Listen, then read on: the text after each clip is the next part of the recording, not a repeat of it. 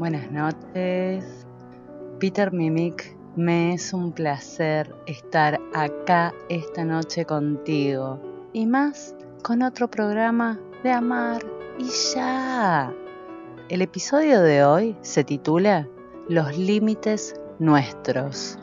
Sí, continuamos con la lectura de otro libro, el cual amé. Son de esos libros que lo encuentran a uno.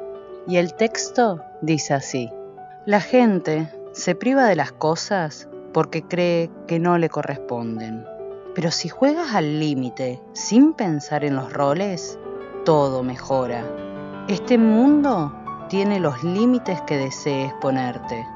Jan siempre amó su caos y no se puso ninguno jamás. Ama tu caos. Habla sobre lo que te hace diferente, lo que la gente no entiende de ti o lo que desea que cambies. El mundo siempre prefiere que cambies tu caos, que lo domines, lo corrijas, que lo ordenes o que lo disminuyas, cuando en realidad has de amarlo. Y no solo eso, después de quererlo, tienes que agrandarlo. Uno es su caos. Cuando alguien no le entendía, a él no le importaba. Siempre le respondía, ama mi caos. Y cuando él no entendía a alguien, le susurraba, ama mi caos, pero lejos, bien lejos de mí.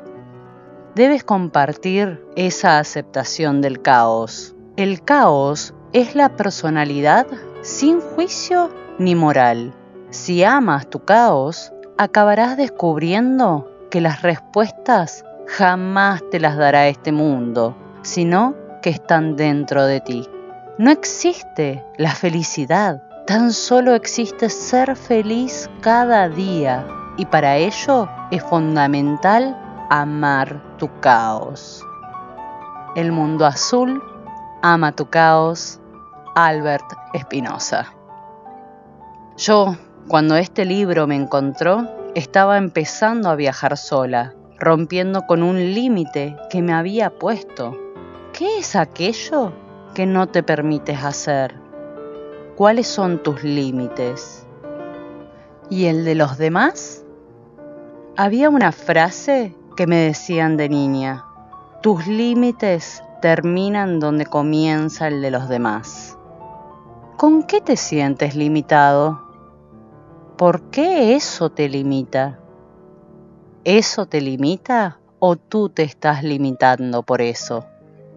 La delgada línea entre lo real y lo teórico, la filosofía y lo mucho que nos pueden ayudar las analogías a comprender lo que sucede en la vida con otra perspectiva. Y los límites determinan el enfoque, aunque solo importa los ojos con los que se mira y para mí es bellísima cuando la veo amarilla, con los ojos del corazón, amar y ya. Perdón, pero es que me di cuenta hace poco que en realidad amo reiterar las cosas. Así que les reitero, necesito saber cómo corren sus ratones. Luego, dejen su voto en el único post de Instagram. Sí, necesito saberlo. Muchas gracias. Espero les haya gustado los fragmentos de este libro tanto como a mí. Nos escuchamos en la próxima entrega.